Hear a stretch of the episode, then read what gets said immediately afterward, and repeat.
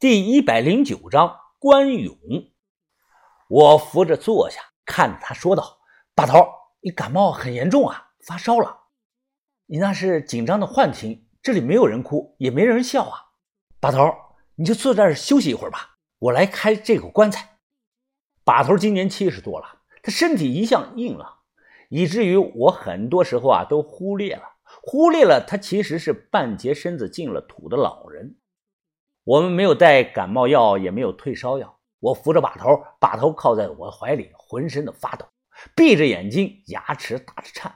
这一刻啊，他没有了北派银狐的威严皎洁呀，就是个普通的老人。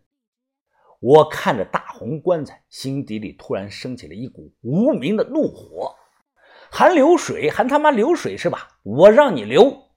我让阿春啊照顾把头，我快步走到一旁，在我带下来的包里啊一阵的翻找，找到了那瓶露露，把露露瓶子挨着棺材放下，让人都退到了墙角。我退后五米，举起来猎枪，看着棺材里流出来的黄水打湿了露露瓶，我瞄准后直接开动了扳机，子弹打中了露露瓶，只听到砰的一声巨响。低估了季师傅配的硝酸甘油的威力了，爆炸的气浪冲得我摔倒了，红棺材一头整个被炸开了，碎木头板子飞到了半空两米多高，又重重的摔到地上，差点的就砸到阿春的头上，哗啦啦啦啦的，棺材里的黄水啊，就像是水库开了闸，不是流，而是直接往外喷，地上哪哪都是水啊！豆芽仔站起来，惊呼的说道：“我操，棺材变成喷泉了，哪来这么多水啊？他妈的，水德星君的法宝都没有这么能装啊！”我抹了把脸上的水，快步的走过去一看，这棺材的板材厚的惊人呐！从炸开的断口看，横截面积超过了十五公分，都是水啊，看不到里头有什么陪葬品和尸骨。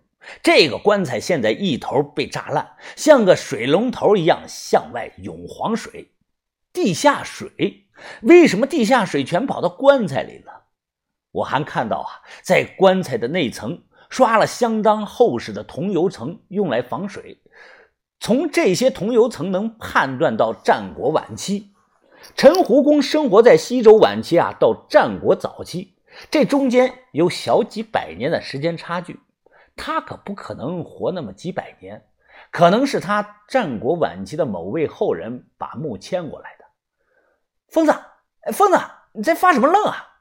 我们接下来干什么呀？水要淹到脚了！豆芽仔大喊的说道。听到哗啦啦的水声，低头看了看脚下，我咬牙大声的说：“我钻进去看一看，一旦发现情况不对啊，你马上把我拉出来。”豆芽仔卷起来裤腿说道。疯子，你这是要关勇啊？你水性行吗？要不还是我来吧。我说不用，现在听我的。小轩，你扶着把头，照顾好把头啊！来了一股狠劲儿啊！我想搞清楚棺材里是什么情况，这么多的水从哪儿来的？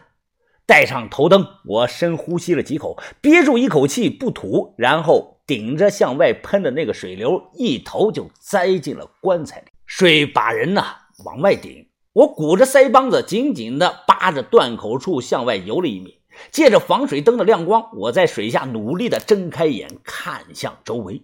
我看到啊，在棺材内层上雕了个长条状的东西，像石头牌位。隐约看到上头啊写着小字儿，因为水发黄浑浊，看不清楚写的什么。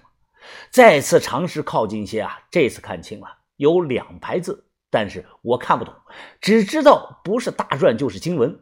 战国时期很多青铜器上都是这种文字，我接触的少，认不出来。水冲的脸生疼啊！我向下看了几秒钟，顿时明白了，原来是这个样子的。为了存水，把棺材盖做成了封闭一体式。那个棺材盖啊，就是个样子。在这底下呀，有个长度半米左右、宽三十多厘米的长方形的腰坑。棺材里源源不断的水就是从腰坑下冒上来的，这说明啊，这腰坑深度非常的深。我坚持不住了，一松手，直接被水流冲了出去。我大口的喘着气，浑身湿透，头发上、衣服上沾了很多的黄泥。开始时啊，水清些，流到现在突然变浑了。云峰，你看到了什么？告诉我。把头神情虚弱，扶着墙问我。听了我说的，把头强打精神说道：“你应该记住了，把你看到的那几排字写给我看。有的大篆我认识。现在墓室地面上全是水呀，我用手蘸着水在棺材上写了几个字。我写的除了歪歪扭扭，笔画应该不差多少。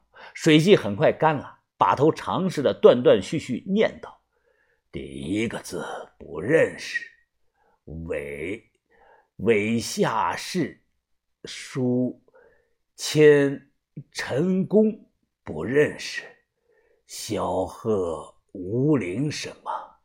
令人见识人及阴水池，看不懂，太复杂了。”后面还有一句话。把头说他认不全，我基本上听不懂，就听懂了三个字：千湖公。叔是谁呀？古代人呢，很多人都有一个字名，姓韦下氏，名字叔。萧贺五岭是个地名还是什么呢？建石人可能说的就是建造鬼仔石雕的那个人。最后一个饮水池，这个银字啊，如果我没有记错的话。在春秋战国时期啊，特指女方出嫁，娘家这边啊陪嫁给的东西有青铜器、玉璧、首饰什么的。现在博物馆啊，以前管这类东西啊叫银器。鬼仔岭多少年了，都是历史遗忘的谜团，不是在这里三言两语就能说清楚的。把头猛烈的咳嗽了两声，推测的说道。这个要出去以后查史料。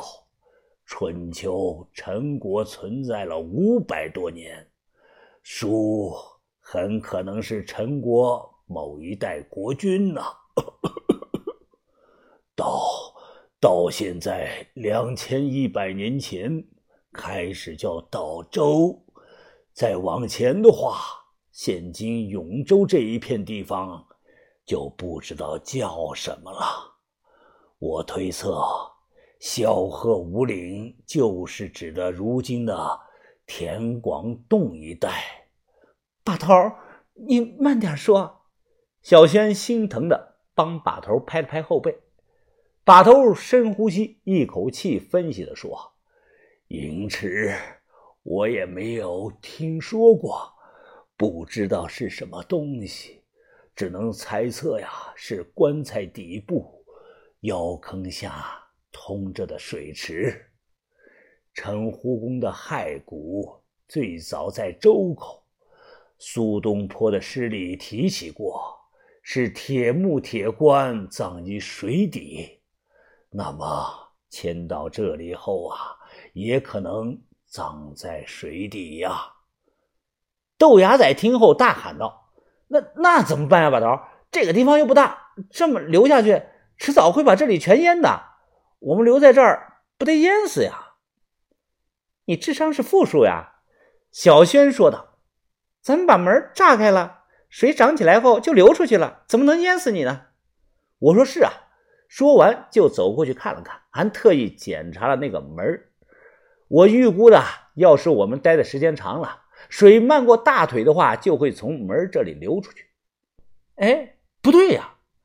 我举着手电，又回头一看，这第七道门中间被我们开了一个洞，内部布满了蜘蛛网状的裂纹。之前门上的卡通笑脸也在。我之前调侃的说啊，这个笑脸像是大耳朵图图。